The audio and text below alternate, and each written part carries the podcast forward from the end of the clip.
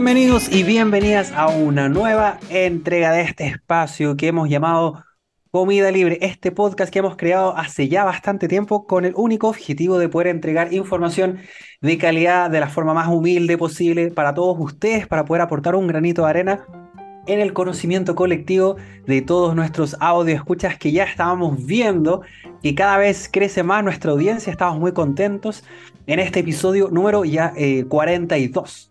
Eh, Así que estamos muy contentos, pero este podcast no lo he creado solo, sino que busqué eh, la colaboración de un gran amigo, de un gran colega, don Guille Varela. Guille, ¿cómo estás? Soy bien barzudo, Carlos. ¿ah? ¿Cómo que busqué una colaboración? Gracias, Carlito. Yo también. Es, Carlos featuring, es Carlos featuring Guille. Claro, estoy viendo un yo soy, estoy recién enterando. Yo, soy, yo soy, yo soy Bad Bunny y tú soy. Claro, me estoy enterando que estoy recién ahí, ahí como colaborador de. Yo soy, soy, yo soy el Daddy, yo soy el Daddy. Yo soy Daddy Yankee, traigo mis colaboraciones. Claro. Eh, nada, pues otro día, otro día donde estamos grabando, Carlitos, la maquinaria a full. Ahí estamos sacando ahí colaboraciones, featuring eh, a full. Así que nada, pues. Eh, bueno, como, te, como estabas diciendo tú, eh, capítulo número ya 42, donde tenemos nuevamente una persona invitada, una gran invitada en este momento, una persona que hace rato que también queríamos grabar con ella, así que... Hace, hace rato que la veníamos conversando como para fichaje de esta temporada. Exacto, claro, este fichaje... es como Mbappé, algo así. Ah, sí, bueno. Mbappé, sí. es como Mbappé, ahí está el tic-tac. Tic-tac dice. Eh. el del. ¿Cómo se llama? El del hormiguero. Eh, claro. Oye, sí, pues hoy día tenemos un, una gran invitada que estamos eh, muy contentos de que se haya dado el espacio y tiempo para que pueda compartir con nosotros y bueno, con todos ustedes también. Pero antes de pasar a la invitada, vamos a dejar un poquito en suspenso, así que antes necesitamos que el clásico recordatorio que nos sigan en las distintas plataformas, ya sea en Spotify, Apple Podcast, Google Podcast también nos pueden seguir en nuestras plataformas de redes sociales como Instagram y eh, TikTok. Eh, Comida Libre Podcast, ya así que ya no estamos tan boomer, estamos haciendo todos nuestros esfuerzos para mantenernos vigentes con la generación Z, la cuestión, así que tenemos TikTok también. Eh, y por supuesto, y por supuesto, rájense con su valoración de 5 estrellas, que no les cuesta nada, que eso nos ayuda mucho para seguir creciendo. Ah, bueno, y por supuesto también compártanos en, en sus redes, en sus historias, nos etiqueta, nos menciona entre otras cosas. Así que ya haciendo los anuncios pertinentes, eh, suficiente, eh, suficiente como, ¿cómo se llama esto cuando, como esta pausa, como esta pausa dramática para saber quién es nuestra invitada? Vale, la invitada que tenemos hoy en día, si yo les digo su nombre, probablemente van a decir quién es, porque yo también me pasó lo mismo cuando, ah. cuando tuve su nombre.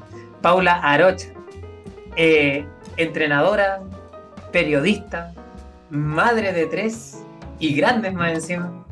Eh, una persona que lleva tiempo en redes sociales también y que es bastante conocida, hay que decirlo, bien, bien conocida, así que creo que nadie mejor que ella misma para presentarse, así que voy a dar paso a Polita, saludar a la Poli, a la Poli Team también, así que Poli aparezca por ahí también.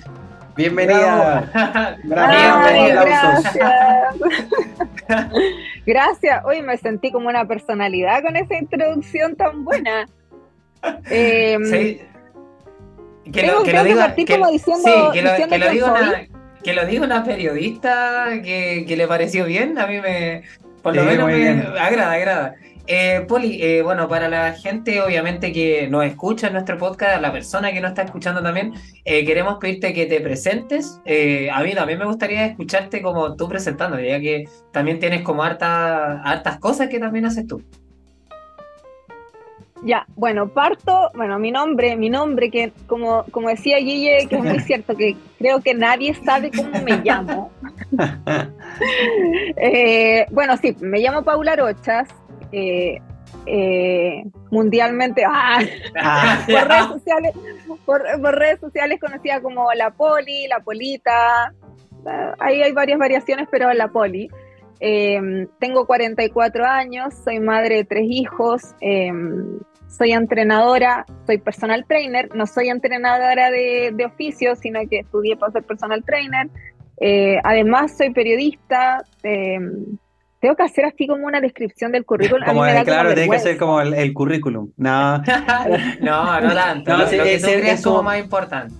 Claro, es como un breve exordio en realidad para que las personas que, bueno, van a escuchar este episodio, bueno, te conozcan un poco más, pero hagamos, vamos a hacer, lo vamos a hacer en forma de pregunta para que nos cuentes un poquito y vayamos ya conociendo un poco más la vida de, de Polita, pero eh, hay algo muy interesante porque de hecho tú eres... Eh, eres como tu, podríamos decir, tu carrera máter o tu profesión máter es el periodismo, ¿no?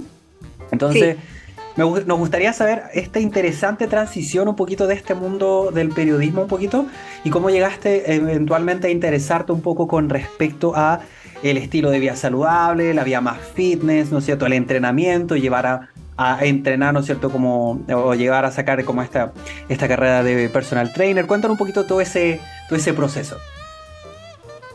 Bueno, la verdad es que no fue, no fue tan natural como, como que fluyó. Eh, la verdad es que yo me dediqué toda mi vida, no, toda mi vida, pero ocho años a, la docencia universitaria. Nunca me dediqué al periodismo como ah. tal.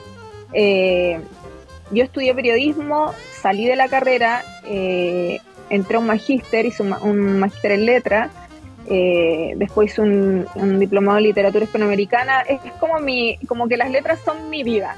Esa ha sido mi área, mi área siempre. Y a partir de eso me dediqué a hacer clases. Eh, siempre fui la profe mala. Eh, la, profe corta cabeza. Lo que pasa es que mis ramos, mis asignaturas que yo hacía en la universidad eran muy técnicas. Entonces, igual, era como la profe pesada y la corta cabeza pero, pero me amaban, hay que decir. me amaban mis alumnos. Saludo un eh, saludo para los alumnos de la poli, que por ahí debe haber alguno por ahí. Sí, oye, yo siempre me encuentro, te juro que siempre me encuentro con alumnos y siempre la relación es súper rica y de hecho muchas veces me escriben en, en las redes y, ven como que, ¿qué pasó con esta persona? Como que, ¿por, qué, esta persona? Ella no era mi profe. Ella no era mi profe, mi profe era pesada. Eh, y nada, pues me, me tuvo un salto, como, como te contaba, no planificado. Eh, yo estaba haciendo clases, bueno, yo, yo estoy divorciada, pero en ese momento yo estaba casada em, y resulta que mi ex marido, que es ingeniero mina, se vino a trabajar a Codelco aquí a Teniente. Mm. Nosotros vivíamos en Antofagasta, valga, valga decir. Eh, y resulta que él lo, lo, cambiaron acá, empezó a trabajar acá y claro, llegó un momento en que esto de la distancia, la familia, con con hijos chicos. Eh, él me dijo, ¿sabéis qué? O te vais o te vais. Era como, yo es que en realidad en ese momento fue como que necesitas priorizar a la familia, yo quiero estar con los niños, quiero estar contigo, necesitamos buscar un punto medio. Y la verdad es que, claro, no había punto medio. El único punto medio era que yo abandonara mi desarrollo profesional y apoyara el de él y me viniera a vivir acá. Bueno, me costó mucho la decisión porque yo llevaba muchos años eh, en lo mío, en, haciendo clases, me iba bastante bien, tenía mucha proyección laboral. Y llegó un punto en que, claro, era ya inviable esta situación de estar tan separados y me vine, acepté, renuncié, me vine, me vine así, con una mano adelante y una atrás, laboralmente hablando. Y bueno, llegué acá, estuve haciendo un año clases en distintas universidades acá en la sexta, no me gustó ninguna, la metodología que tenían no era la misma, yo ya estaba en un hábito como, o sea, en un, tipo de educación muy distinta al que tenían acá.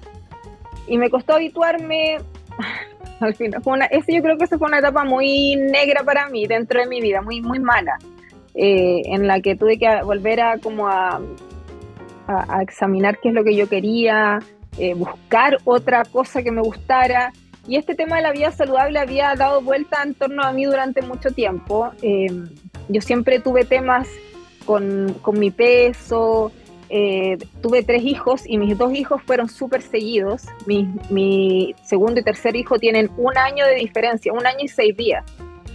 Entonces yo tuve muchos temas con el peso, me costó mucho recuperar mi peso y siempre había estado en este juego de ir y venir con la vida saludable, como que lo adoptaba y después lo abandonaba, lo adoptaba y lo abandonaba.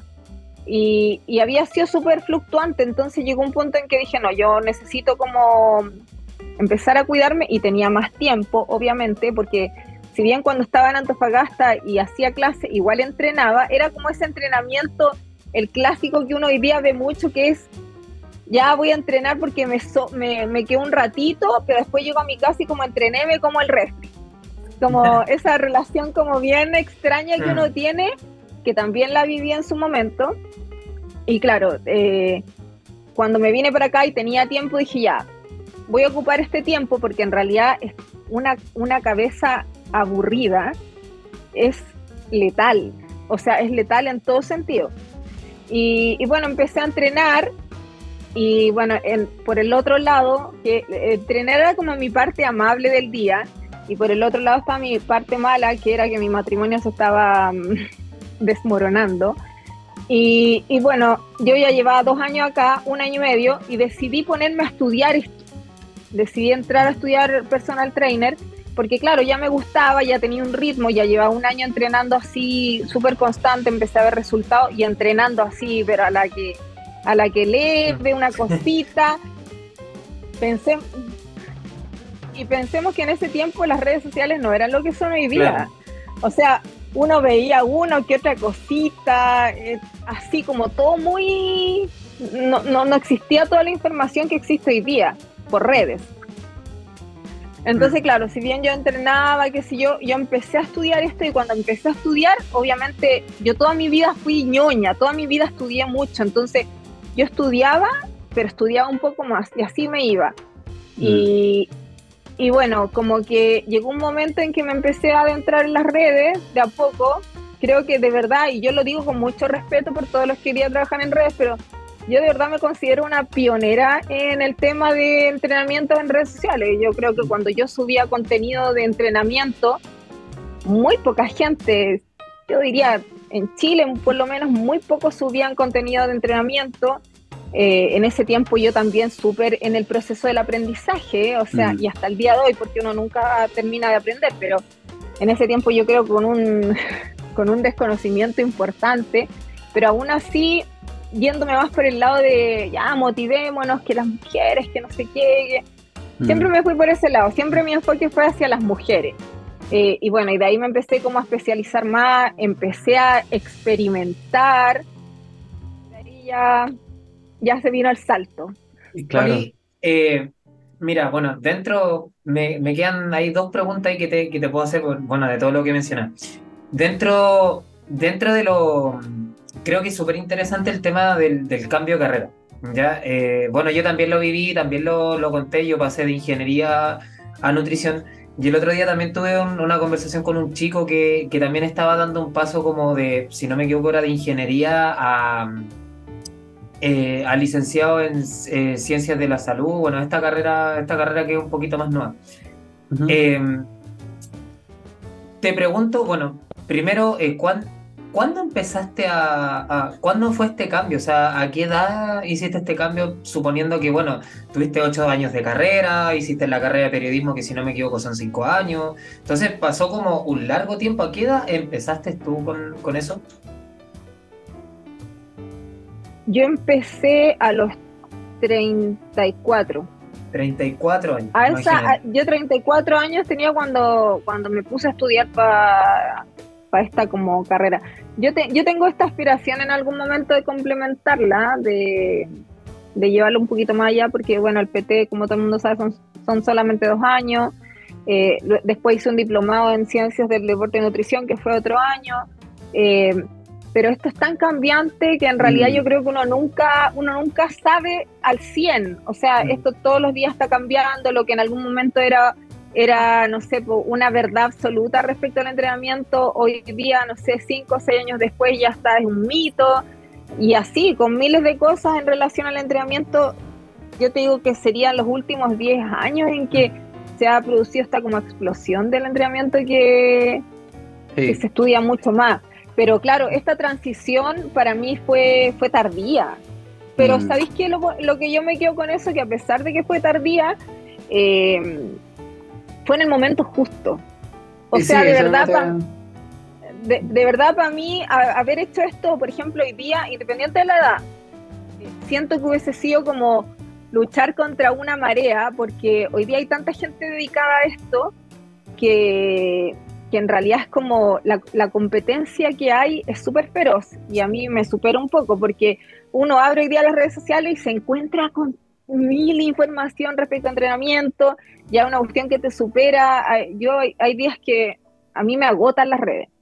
Eh, mm. A pesar de que trabajo en esto, eh, es tanta la información y desinformación también que se entrega que si yo hoy día fuera una novata, colapsaría. Y en verdad yo, como que eso hoy día me, me pasa con las redes, que las amo porque siento que igual me han dado mucho, eh, también me superan hoy, hoy en día y, me pongo en el lugar de la gente que está ahí intentando avanzar en algo y que se encuentra con tanta información. Entonces sí. No sé, me dispersé con la pregunta. no, está bien, no, está, bien. Pero, mm, o sea, sí, pues, bueno, lo hemos mencionado varias veces en este podcast. O sea, las redes sociales son una gran herramienta y que ninguno, acá ninguno de los tres podría ser eh, mal agradecido de las redes porque ah, los tres, por supuesto que tenemos altos réditos del uso de estas redes eh, y que obviamente tienen harta virtud. Pero eh, eh, suele, ah, sobre todo en estos tiempos, es abrumador. O sea, es abrumador la cantidad de información, la, la, la, extensión que puede llegar a tener un mensaje, que es lo que hablábamos un poquito antes de partir este, este capítulo. Hablábamos un poquito acerca, un poquito esa ansiedad que de repente uno puede ser por X, sin ninguna intención, pero de repente subís un tema, una historia o algo y que eh, por alguna razón tengo una fibra y, ya lo veo una cantidad de personas, pero increíble, o sea, una visualización excesiva y te empezás a poner nervioso porque el, discurso, mientras más personas lo escuchan, se empieza a desvirtuar y tú ya empecé, cuando el que explica se complica y empecé, no, yo no quise decir esto y la cuestión, entonces se vuelve un poquito abrumado las redes. Pero me gustaría igual eh, que de repente profundizar un poquito en el tema para de repente redondear el, todo este interloquio que hay hecho de tu, de tu de como todo este proceso transicional del periodismo al entrenamiento, que tú lo mencionaste y lo dijiste muy bien, ¿no es cierto? Que llegó en el momento justo, que da, en realidad sabemos en la actualidad que en realidad la edad en cierta forma da lo mismo en qué momento uno lo quiere hacer, siempre que obviamente sea algo realmente importante para cada uno.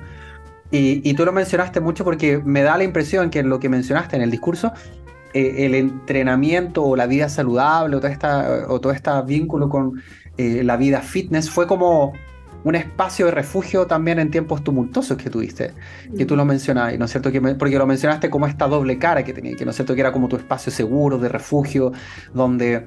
Y ahí podríamos hablar también de las bondades que tiene el ejercicio, ¿no es cierto? Casi como estos ejercicios como eh, casi una meditación en movimiento, terapéutico, etc. Entonces, me gustaría que de repente abordar un poquito en ese sentido, así como eh, cómo el ejercicio o el entrenamiento se transformó en cierta forma como este espacio de, tranquilidad como para tipo. Ya, eh, es que eso es todo un tema para mí. Yo pocas veces lo, profundizo mucho porque me causa cierta sensibilidad. Eh, porque yo, y, porque suena súper fuerte decirlo, pero en verdad a mí en algún momento de mi vida el ejercicio me salvó la vida. O sea, me salvó la vida en el sentido de que yo estaba en un barco que se estaba hundiendo que era este otro lado, como decía, mi lado, mi lado familiar, mi, matrimonio se estaba como ya desmoronando. Y para mí, que en ese momento de mi vida era una persona absolutamente sola, porque yo me vine a otra ciudad, yo vivía en Antofagasta, en Antofagasta estaba toda mi, toda mi contención, toda mi red de apoyo, mis papás, mis amigos, eh, mi, toda mi familia, o sea, todo estaba allá y yo estaba um, 1500 kilómetros lejos. La embarró. Sola, eh, yo, yo, yo tomé esa decisión de, apoyar eh, la vida familiar de mi, o sea, la vida profesional de mi ex marido. No me arrepiento, no me arrepiento. Tuve obviamente tiempos en que me arrepentí, te patía la perra como cualquier mujer Sí, Sí. Em, pero al día de hoy no, no me arrepiento, siento que fue un, fue un momento, fue un antes y un después de esa decisión. Eh, y sí, pues yo, yo, a mí el ejercicio me salvó de las muchas veces en que, en que me sentí sola, que me sentí como súper abatida de lo que me estaba sucediendo. Y al final me contuvo y eso de que yo muchas veces leo y de repente hoy día hay mucho eso de que anda al gimnasio, porque el gimnasio es para todo, para reír, para llorar, para lo que sea. Pero de verdad yo lo viví en carne propia y en esos momentos en que tú no lo podías mostrar en las redes.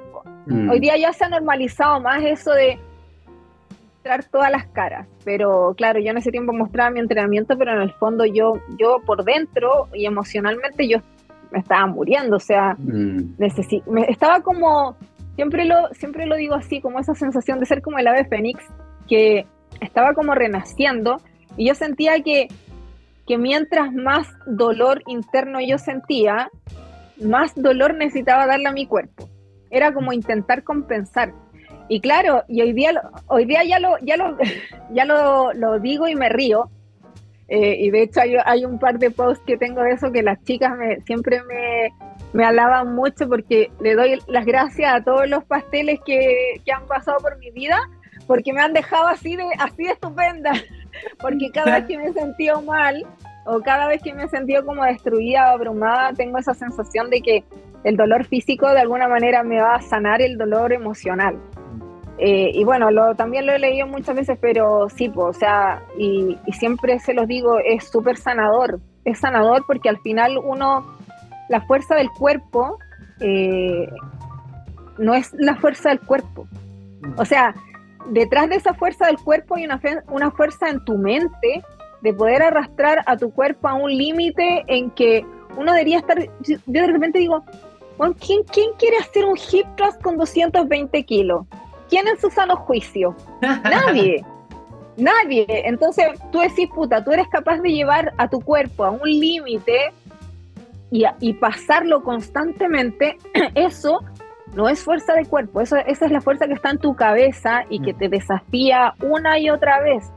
Entonces por eso yo hoy día el símil ya es como gracioso, pero es muy real, eh, que en realidad uno, uno puede sanar todas esas heridas, eh, también como fortaleciendo tu cuerpo y tu cabeza, que al final para mí es lo que queda, porque el cuerpo eventualmente yo en 10 años más, puta, se me va a caer todos los músculos, van a estar un poquito más abajo, eh, todo, como todo, pero al mm. final lo que yo me quedo es todo lo que yo construí detrás de esa imagen física, como lo, que hay, la, fuerza que hay en mi cabeza, de reinventarme, de reconstruirme mental y físicamente. el camino y no la meta, como se dice. Claro, claro. Y eso, y eso es súper importante hoy en día y creo que es algo no valorado porque en realidad la gente se, se, se fija mucho objetivos físicos eh, mm. en, en, lo externo. Mm. Y en realidad ese objetivo muchas veces no se va a cumplir tan rápido como uno quiera. De hecho, es súper difícil, es mm. lento, qué sé yo, es borroso. Pero lo que uno va aprendiendo en el camino es lo que al final te queda. Esa, esa sensación de, puta, sí, bueno, lo disfruté. Yo hoy día que miro en retrospectiva, yo ya tengo como, ya se me olvidó, pero como ocho años que me, que me divorcié, que me separé en realidad, divorciada dos. eh, Eh, de, todo ese, este tiempo que llevo, eh, en verdad, si tú me hubieras preguntado cuando yo vivía en Antofagasta, hacía clase, tenía el pelo negro, era una persona que le gustaba como pasar desapercibida eh, y que mi mente era otra, o sea, si tú me hubieras preguntado cómo me iba a ver en 10, 15 años más, nunca me hubiese imaginado esta posición en la que estoy hoy. Y de alguna forma sentirme en, en quizá en una muy mínima escala, pero no un referente para muchas mujeres que están en ese proceso y en ese camino de decir, eh, en realidad necesito salir de este estado en el que estoy yo y el ejercicio es mi mejor herramienta.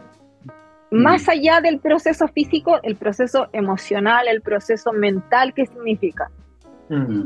Y aquí, aquí lo podemos, bueno, aquí podemos hilar el, el, mensaje también a una, a una pregunta también que teníamos, porque dentro de tu trabajo, Poli, tú también trabajas solo con mujeres, por lo que tengo entendido.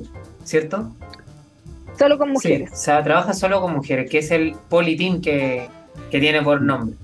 Entonces, la pregunta, bueno, creo que viene un poquito a relación a lo mismo, que es ¿por qué solo mujeres y no hombres y mujeres? Em, yo en algún momento, cuando ya me sentí como preparada para comenzar a entrenar personas, mis primeros experimentos fueron hombres. Eh, y es porque, y es ojo, porque yo tengo muchos más amigos hombres que mujeres. Eh, entonces, como que, y, los hombres son como más relajados con este tema, o sea, como que yo le dije, ya, pucha, mira, te voy a hacer una pauta, eh, cuál tu enfoque que te gustaría mejorar y ta, ta, ta, y ahí hice un par de pautas amigos y en realidad los resultados fueron súper heavy. Em, y en algún momento, cuando yo decidí entrenar a una amiga mía, que fue la, la primera, primera amiga que me dijo, ya, entréname, eh, y empecé a ver resultados, como te decía, también muy, muy mentales en ella, de sus procesos como femeninos, eh, más allá del, del, proceso físico. Me empecé a dar cuenta que, que era re importante, que, que, el enfoque es distinto para las mujeres. Y no es una cuestión así sexista, ni que, ay, yo feminista, no. Es porque en realidad me sentía muy identificada y sentía que podía como compartir un poco ese expertise que yo había, ese proceso que yo había hecho con otras mujeres. Mm. Eh, mm. Y me sentía como más conectada, no sé. Además también, obviamente, más allá de que los objetivos físicos son muy distintos entre hombres y mujeres, eh, para mí eh, siento que el mayor aporte en mi caso está en intentar como empoderarlas un poco a mm. creerse el cuento. Y es como a, sentir que sí, en realidad sí podí, a veces te va a costar más, no te enfoques tanto en de no comparé, no comparemos, o sea, mil cosas. Yo además y lo que me ha lo que me ha empujado mucho también a esto es que yo he tenido malas experiencias con amistades mujeres. Eh, y es y siento que eso en vez de cambiarme quizás la mentalidad de decir eh, ah, es que las minas son aquí, son allá, que sí, obviamente muchas veces lo he pensado. Sigo en esta lucha de pensar que las mujeres nos podemos apoyar en vez de tirarnos para abajo. Entonces, claro, como que han sido muchas las cosas que me han ido haciendo este camino. Yo partí primero así como diciendo ya, voy a experimentar con mujeres porque además en algún momento cuando esto explotó, que alguna vez lo comenté con el Guille, mm. cuando explotó esto de, entrenar, eh, la, la, mayoría eran mujeres que se conectaban conmigo. Yo tuve un momento en que muchos hombres me preguntaban por entrenamiento y siempre fue la respuesta fue no, el enfoque está más en mujeres, está más en mujeres, pero ya después ya, ya los hombres ya ni me preguntaban. Mm. Eh, y claro, el boom siempre ha sido más enfocado también en las mujeres, porque yo creo que de alguna manera ven cosas en mí que no, que no son tan comunes, que es que no mm. tengo 20 años, que ya tengo tres hijos, que soy responsable de una casa, que es mm. el común de las mujeres, o sea, y en verdad lo que yo siento que todas quieren es querer sentirse mejor, por añadidura verse mejor, tener confianza. Y por eso mis temas no se abocan solamente al físico, o sea, siempre yo he tratado de darles esa otra, esa otra como mirada, de que, ella en realidad eres más que lo que representa tu cuerpo, podéis con todo, no sé, por, y tantas cosas que he dicho en algún momento, el secreto está en ti, todas las frases que me han salido en alguna vez y que las he replicado mil veces, están enfocadas a que la mujer es capaz de mucho. O sea. Sí. creo que lo que mencionas, o sea, haciéndonos cargo en ese sentido de que eh, yo creo que también nosotros lo vivimos mucho también en, consulta. Eh, pareciera ser que durante, durante mucho tiempo el espacio del entrenamiento, propiamente te hablo del entrenamiento incluso que vemos muchas veces que tú haces, con este entrenamiento más de fuerza, ¿no es cierto? Levantando cargas, que es algo que, vamos a, que lo, lo voy a mencionar, ¿no es cierto? Que es algo que es medio reciente, o sea, hace no mucho tiempo, anda, tú veías a una, una, mujer levantando, como tú dices, un hip thrust con 220 kilos, decía, oye, podrían salir todos estos comentarios medio, medio sesgados, sexistas, machistas, de que, oye, está levantando como hombre, ¿cachai? Y los tutos que tiene son muy grandes, tiene mucha. ¿cachai? Que es como una idea de que el espacio de entrenamiento, por así decirlo, de la fuerza, o el entrenamiento de levantar cargo, hacer algo como esto más intenso incluso, era como un espacio del hombre, ¿no es mm. cierto? El hombre, y mm. también como esta caricatura media burda, que ya por suerte se ha ido eh, derribando. Esta idea de que el hombre iba a las mancuernas y a las peces y la mujer se iba a la elíptica y se iba a la caminadora, ¿cachai? Etcétera. Entonces, me hace todo el sentido que eh, en, este, en estos últimos, probablemente como tú mencionaste, 10 años quizás, eh, las mujeres han tenido un gran avance en distintas áreas y el entrenamiento, que en realidad ahora lo damos muy por sentado, mm. eh, en realidad es una ganancia relativamente reciente, ¿cachai? O sea, mm. no, no, es, no es tan... no, es muy reciente, entonces me gustaría un poquito desde ahí eh, preguntarte un poquito cómo eh, tu opinión respecto a esto de eh, este cambio que se ha realizado, esta visión cambiante que se ha tomado respecto al entrenamiento que tienen que hacer las mujer, mujeres y la incorporación de la mujer, por ejemplo, allá al entrenamiento de fuerza, ¿cachai? Que un poquito, onda, yo veo tu historia y es más que nada claro, o sea, lo que tú, lo que has así a diario, por ejemplo. Sí, y ojo que esto, eso que tú mencionas es un fenómeno que yo viví en carne propia, o sea, esto hoy día, no sé, las chicas de 20 lo ven algo como mucho más normalizado, pero hace 8 años atrás o 10 años atrás que yo partí entrenando full, eh, yo te diría que en tiempos que yo entrenaba éramos con suerte dos mujeres en la zona de mm. peso. Dos, mm. o sea, con suerte. Yo, yo, yo y quizás un par de niñas más que competían. Eh, mm. Pero la mayoría tenía esa idea de que la mujer delgada, finita y ojalá lo más poco llamativa, por decirlo de alguna forma, eh, era, era, era como un estándar, un estereotipo como súper aceptado socialmente. Y claro, hoy en día uno va a la zona de pesa y ya es mucho más normal ver mujeres levantando, levantando peso. Y de verdad yo me siento como súper, yo siento como orgullo, quizás me atribuyo, me atribuyo cosas que no debería, pero de verdad yo me siento una, una pionera en esto eh, y siento mucho orgullo de ver hoy día que la zona de pesa es una zona más de mujeres. O sea, bueno, se comparte mucho, eh, pero por lo menos en el trabajo de fuerza las mujeres hoy día están con todo. Mm, y, y siento que de verdad eso les ha, les ha dado un empoderamiento mental. Como, y siempre voy a insistir en, en lo mismo, un empoderamiento más mental que físico, eh, de sentirse como dueñas de su cuerpo y, de moldearlo y hacerlo como, como quieran, o sea, y esa, esa figura como que es como, es como peyorativa, que me da risa, que es como, y a mí me lo han comentado, como les digo, como, como ya hemos dicho hartas veces, yo llevo muchos años en esto, cuando yo, que mis etapas, mis etapas físicas son súper eh, eh, evolutivas, pero en algún momento cuando yo empecé con este crecimiento muscular, eh, esta frase de, ya te pareces un hombre o, tienes piernas de hombre o tu espalda de hombre, a mí ya me da risa porque en realidad, y, de verdad yo digo, eh, ¿cuál, ¿cuál es el, parámetro de comparación? O sea, mm. ¿con qué hombre me estáis comparando? Porque en realidad hoy día también, digámoslo, o sea, los hombres también se han quedado medio atrás. Yo hoy día, y te lo digo de verdad, o sea, las parejas que he tenido, ninguna se me acerca físicamente hablando, ninguna. Mm. O sea, en, todas las parejas que yo he tenido, levanto más en pierna, levanto más en, foto, en todo, ¿cachai? Y no es por entrar en una comparación, ojo, no, no quiero caer en eso. Mm. Pero sí quiero como desmitificar esa idea de que la mujer se quiere parecer ah. al hombre. Mm. O sea, la mujer lo que quiere hoy día es hacer su cuerpo como ella quiere hacerlo. Y si quiere verse musculada, y si quiere verse muy delgada y aún así musculada, es su elección, o sea, acá no hay un patrón de que te va a decir, mira, hoy día la regla dice que tú tienes que verte así, mm. o en algún momento, porque está también, hay acá hay de todos lados, o sea, mm. la idea es aceptar los cuerpos en la forma en la que uno decida tenerlo, mm. musculado, delgado, sea. Yo, yo siento que al final esta cuestión es súper libre y, no entrar en esas como comparaciones, porque yo te digo, en realidad hoy día siento que si entramos a comparar, lamentablemente el hombre promedio sale para atrás. yo quería. Yo quería sumar algunos datos aquí que, que, bueno, primero tienen relación a este tema del entrenamiento, que si uno empieza a echar como memoria para atrás, eh, bueno, de cuando se empezó a masificar este tema de las pesas y, todo este cuento, si uno se da cuenta las fotos como del culturismo antiguo, o sea, tiempos de Arnold Schwarzenegger, eh, Ronnie Coleman, etcétera, etcétera, etcétera, para atrás, todas las fotografías que existen son de hombres. Eh, son así, y es así.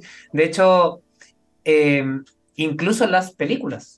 O sea, si uno se empieza a dar, a dar para atrás, todos los como referentes eh, de, este, de estos temas tienen relación al hombre. Y eso es así.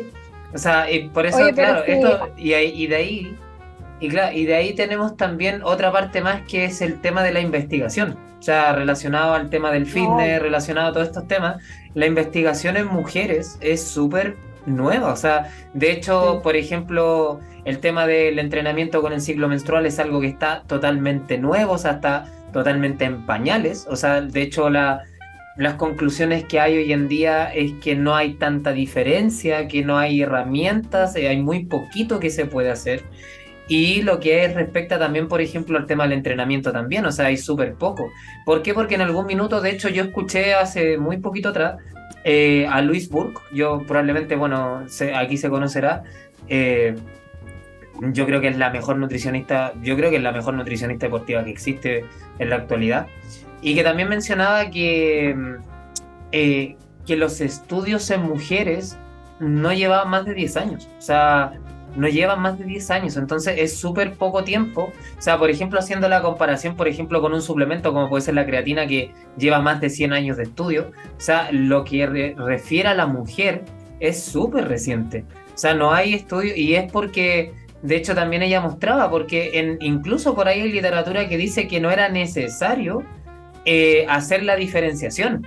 O sea, que se estudiaban hombres porque no había diferenciación con la mujer a ese extremo se llegaba en, temas de literatura hasta no, no, hace mucho tiempo. Entonces, todo esto es súper súper nuevo. Pero si te das cuenta, esa, ese, pequeño, ese pequeño detalle de que hoy día estudiar a la mujer sea estudiarla a partir de su periodo, ya mm. es, ya es, ya es como, como, discriminador, ¿cachai?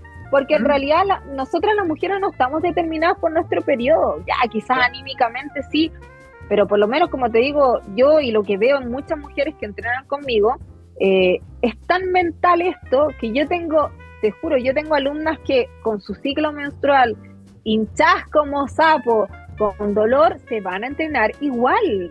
Mm. Entonces, por eso te digo, ya, en términos de ganancias, sí, pueden haber leves diferencias, como decías tú, que en realidad no se ha mm. comprobado nada así al 100, que uno puede decir, ya, si este día tengo que meterle más, este día no.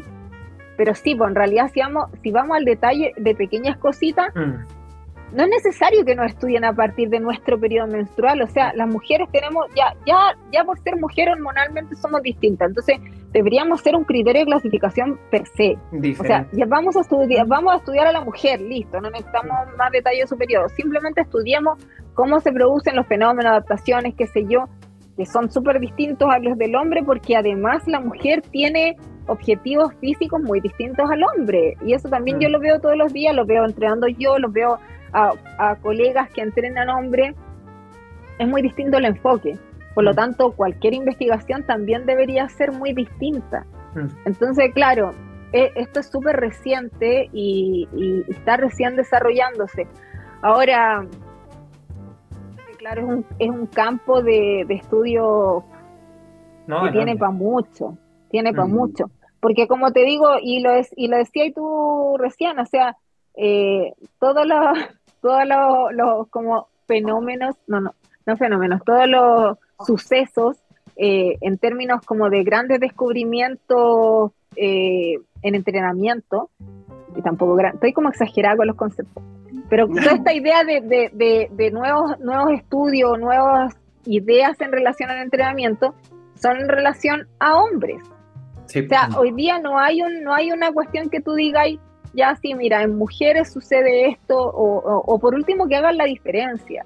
Mm. No hay, o debe haber muy, muy poco.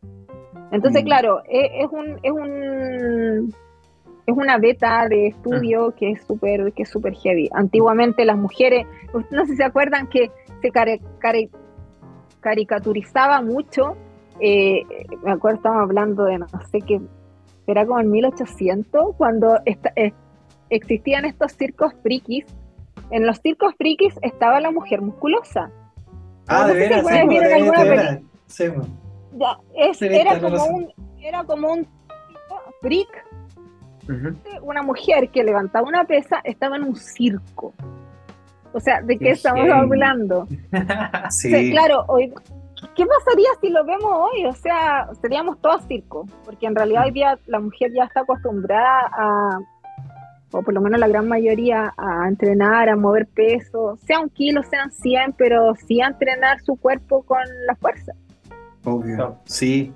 Por eso creo que mm, en muchos casos, obviamente resguardando las proporciones, por supuesto, de, de, los cambios que, cada uno de nosotros podemos incorporar, ¿no es cierto?, en, el caso de la vida de las mujeres o las ganancias que han tenido, los avances que han tenido, eh, que han sido muchos ámbitos, ¿no es cierto?, que podríamos, podrían ser muy grandilocuentes, pero yendo a algo más eh, cotidiano, incluso que el entrenamiento, que uno lo podría ver casi anecdótico, pero tiene un vínculo, pues, ¿cachai? Así como probablemente eh, era muy difícil hace 10 años que, como tú decías, que una mujer se fuera a meter a la, al área de la musculación, al área de las pesas, no solamente porque le iban a mirar raro, toda la cuestión, sino porque las propias dudas internas de que quizás esto no es bueno para mí, eh, quizás lo estoy haciendo mal, no quiero, no quiero quedar de una, no sé, mi forma física va a cambiar mucho, existen muchos mitos también que si le, de repente levantan 3 kilos van a pensar que van a quedar como estas crossfiteras que compiten loco así a nivel mundial.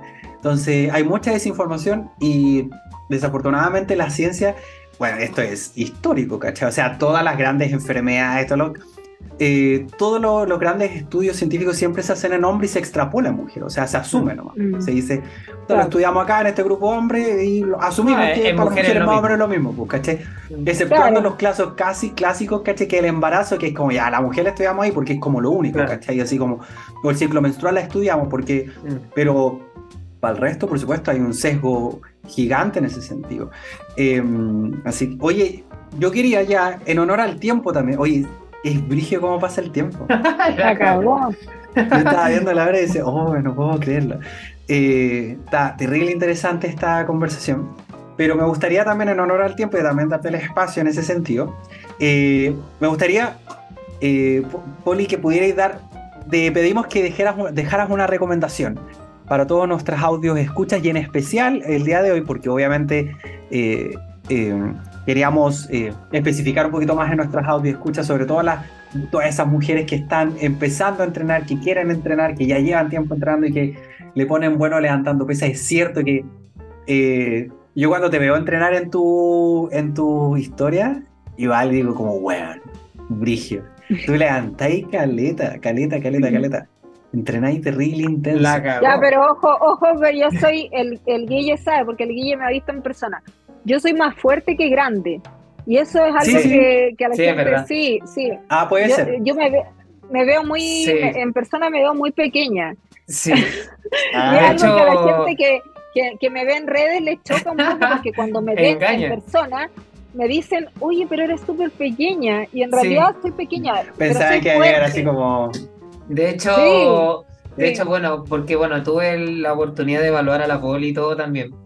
Y bueno, varias personas también me llegaron por ella, o sea, niñas que por ahí vieron el video y dieron el paso y se vinieron conmigo también.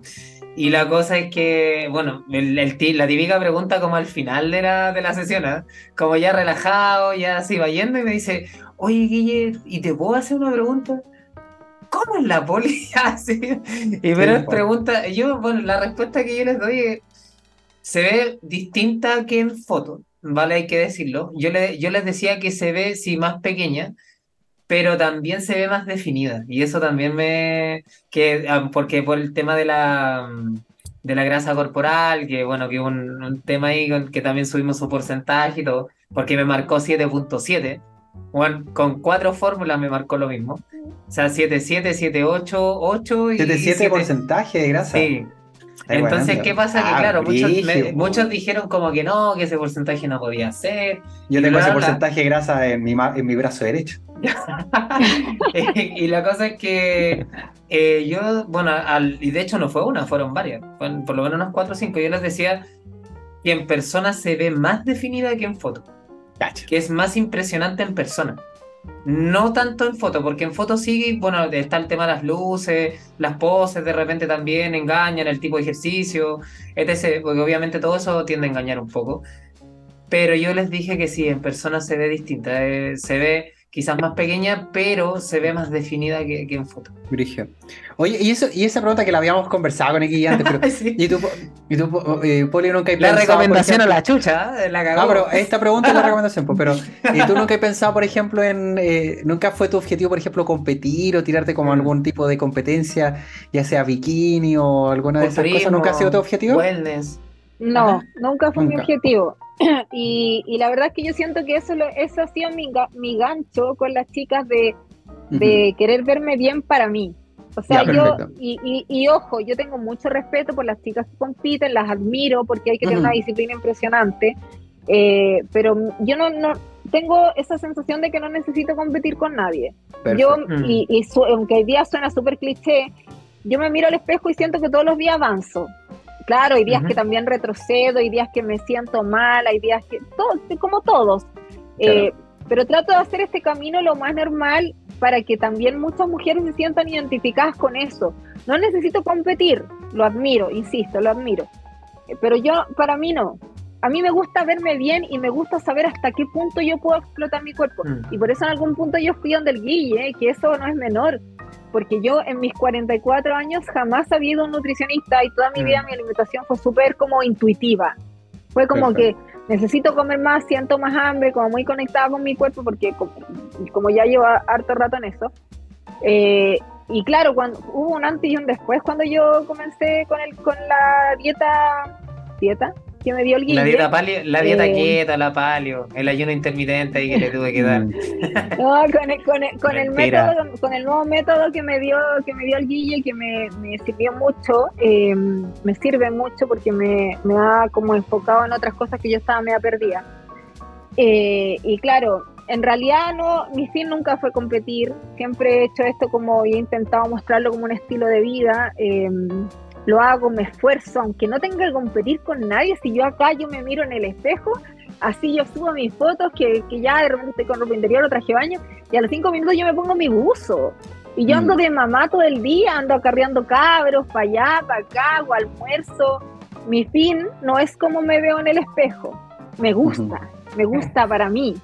Y, Pero después yo me visto, me arreglo, ando de buzo y ese es mi rol normal. Me estaba acordando. Eso no quita que, que, de todo.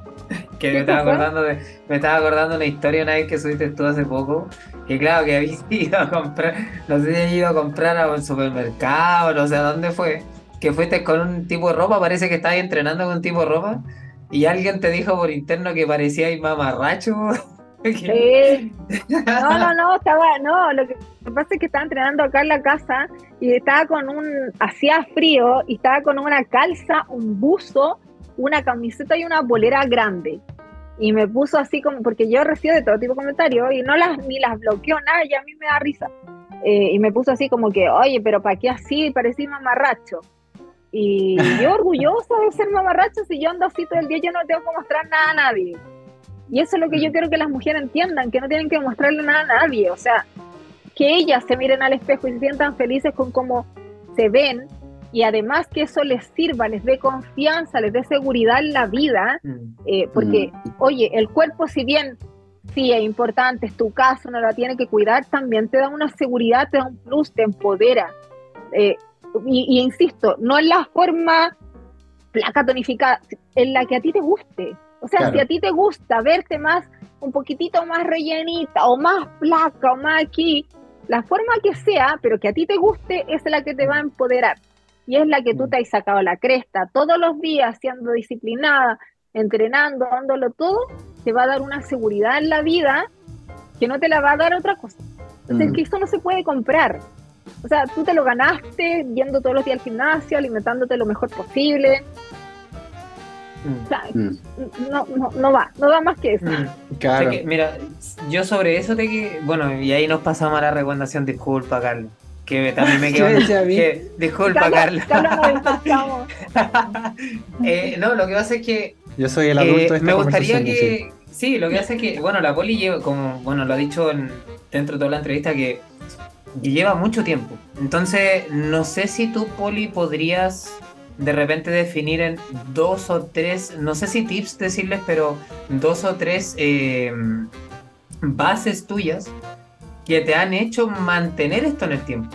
Porque también al inicio decías que al inicio partías como ya entrenaba un rato, después me iba al refri y lo dejaba, volvía, pero también hay una situación donde tú también eh, lo mantienes durante el tiempo. Entonces no sé si tú podrías decir como dos o tres consejos quizás para la persona que nos está escuchando de cómo mantener esto en el tiempo, según tú y según tu experiencia.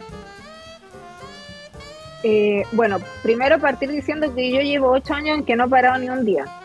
O sea, La única vez que yo paré en ocho años fue cuando me puse pechugas, que era ya porque por fuerza mayor, que yo estuve 15 días sin entrenar y el día 16 yo llegué al gimnasio, como era loca. Eh, no lo recomiendo, no lo recomiendo, ojo, pero lo hice. Eh, y como tip, yo diría, uno, entender que esto lo estoy haciendo para mí, para nadie más, que es solo para mí. No, no tengo que competir ni verme mejor que alguien, para mí. Lo otro, eh, no sé, entender también que, que, que, el proceso es súper cíclico, que no siempre voy a estar avanzando y, saber reconocerlo y aceptarlo. Y esto yo siempre hago la alegoría eh, con, con, una montaña rusa. Esto aplica para todo en la vida y para el entrenamiento también. Hay veces que voy a estar muy arriba, sintiéndome la putísima diosa del mundo, eh, y hay días en que voy a estar muy abajo, y esos días en que yo estoy arriba, para mí tienen que ser como esa tomada de aire. Y yo lo digo así, mm. es cuando yo lleno mis pulmones de aire, de esa energía, de ese momento de, de sentirse arriba. Todos hemos estado ahí. Cuando esté abajo y me falte el aire, yo me alimente de esos momentos y entienda que yo puedo volver ahí. O sea, mm. esto es así, es arriba y abajo. Entonces, no desanimarte cuando viene el proceso de estar abajo, aceptarlo, entenderlo, comprenderlo, aprender y volver a subir, porque es así. O sea, nunca se está todo el tiempo abajo. Siempre va a haber un momento en que va a haber algo, un gatillante, un impulso, una motivación, que la motivación es solo el impulso y vaya a volver arriba.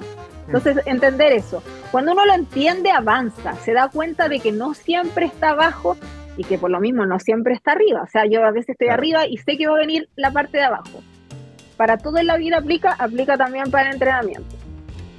Y eh, como tercer punto yo diría mm, no pensarlo. no pensarlo. Y tirarse, tirarse, tirarse, porque pasa hoy día, y lo veo mucho, que la gente quiere partir con esto, quiere tener la solución a todo. Quiere decir ya, yo voy a partir, entonces como voy a partir, tengo que tener un buen gimnasio, un buen entrenador, buenas máquinas, la ropa deportiva adecuada, el, suplemento que necesito, la alimentación perfecta. Mm. Y mientras más yo busco la perfección, más me voy a caer. Mm. Entonces, porque estoy como buscándole como y, pensándole y dándole 80 vueltas, no le den 80 vueltas, no necesitáis el mejor gimnasio, el mejor entrenador, hasta en tu casa voy a entrenar no necesitáis el mejor outfit, ni el suplemento, ni nada, huevón, pollito, huevo y está ahí. Entonces, hay que simplificar.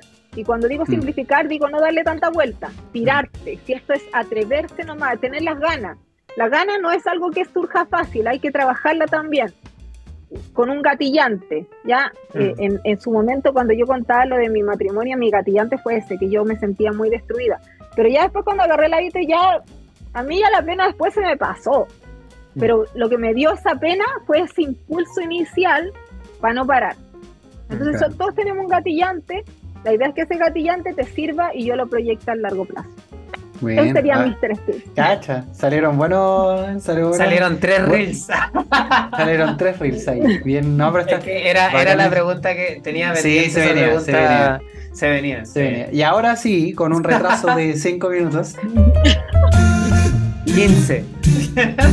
y me gustaría que dejaras tu recomendación, la recomendación para todos nuestros audio escuchas eh, que quisieras entregar el día de hoy. Cuéntanos un poquito qué, te gustaría dejar de recomendación como consejo, como un regalo para todos aquellos que nos escuchan.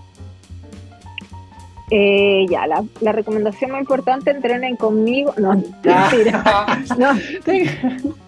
Persona de edición, por favor, borre esto.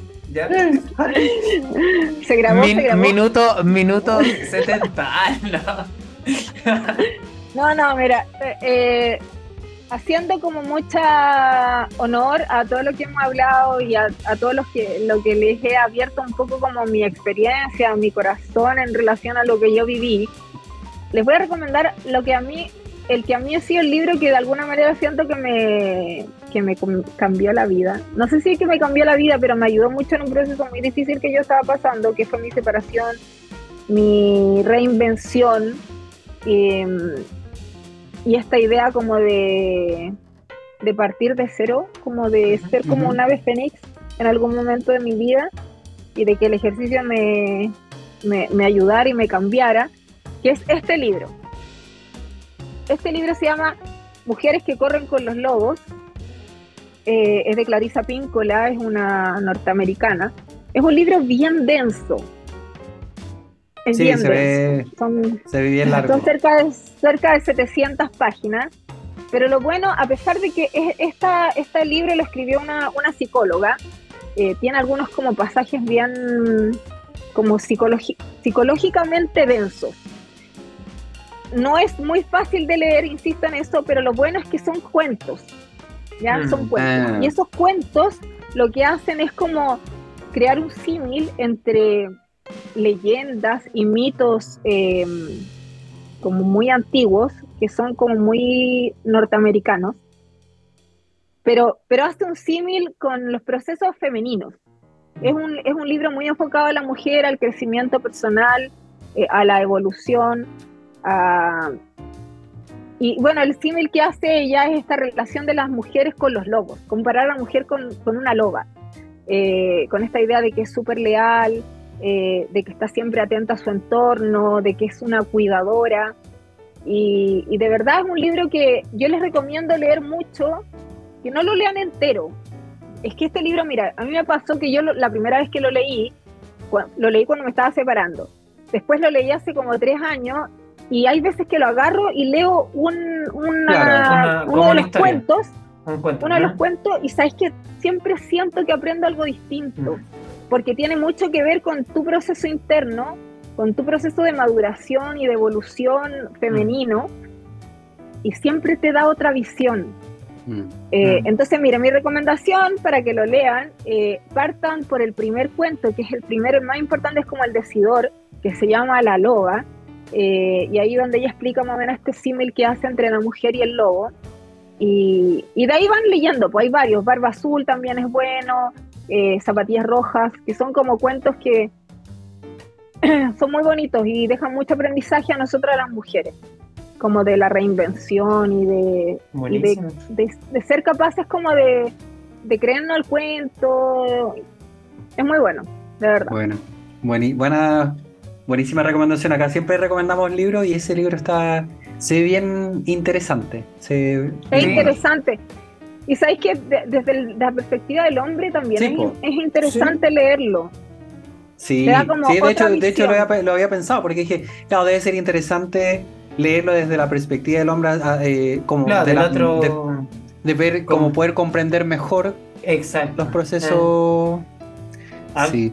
a, mí, a mí en lo personal me gustan los libros así, así como historias, así como que tienen como, más que que sea como un libro lineal, sino que tenga como pequeñas historias que tú puedes abrir el libro y puedes leerla y no tener que leer 30 hasta terminar el capítulo, ¿cachai? Sí, y son, me encantan libros, como, se vuelven como libros de consulta. Claro, que tú de repente, hay muchos libros que tú de repente andáis veo bajoneados y dices, puta, este libro que. Sí. siempre va a tener, como que muchas veces los libros tienen esa ese poder de tener la palabra precisa como para el momento en el que estáis, pues, ¿cachai? Entonces. Y en el proceso en el que tú estás, uno lo ve distinto. Exacto. Lo, lo, va, lo va asimilando desde su madurez también y va aprendiendo desde la madurez del momento en que lo leí. O sea, yo, yo el primer capítulo, como les digo, que es el inicial y que ojalá todos lo lean, que se llama La Loba, yo cuando lo leí, cuando recién me separé, entendí una cosa muy distinta de lo, cuando lo leí, no sé, el año pasado. Mm. Porque, porque emocionalmente y en términos de madurez yo era otra persona, entonces mm. por eso se lo recomiendo tanto y es como un libro de velador. Y de hecho yo lo tengo, no lo tengo literalmente en el velador, pero es uno de mis libros de a los que recurro muchas veces quizás cuando estoy como deprimida o cuando estoy en un pic de felicidad, me sirve mm. para entender, para bajarme un poco, eh, y para entender cómo esta línea de la vida que es súper cambiante.